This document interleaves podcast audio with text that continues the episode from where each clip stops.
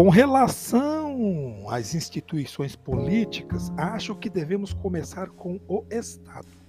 O que é o Estado? Teoricamente, é uma organização que gera, através de um governo, a vida de um povo, visando conciliar os interesses e trabalhar pelo bem público. O governo mantém a ordem e estabelece normas relativas às relações entre os cidadãos.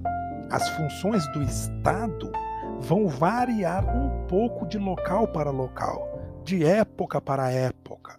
Nas sociedades modernas, presume-se que devem ser funções do Estado, basicamente, garantir a soberania, manter a ordem, promover o bem-estar social.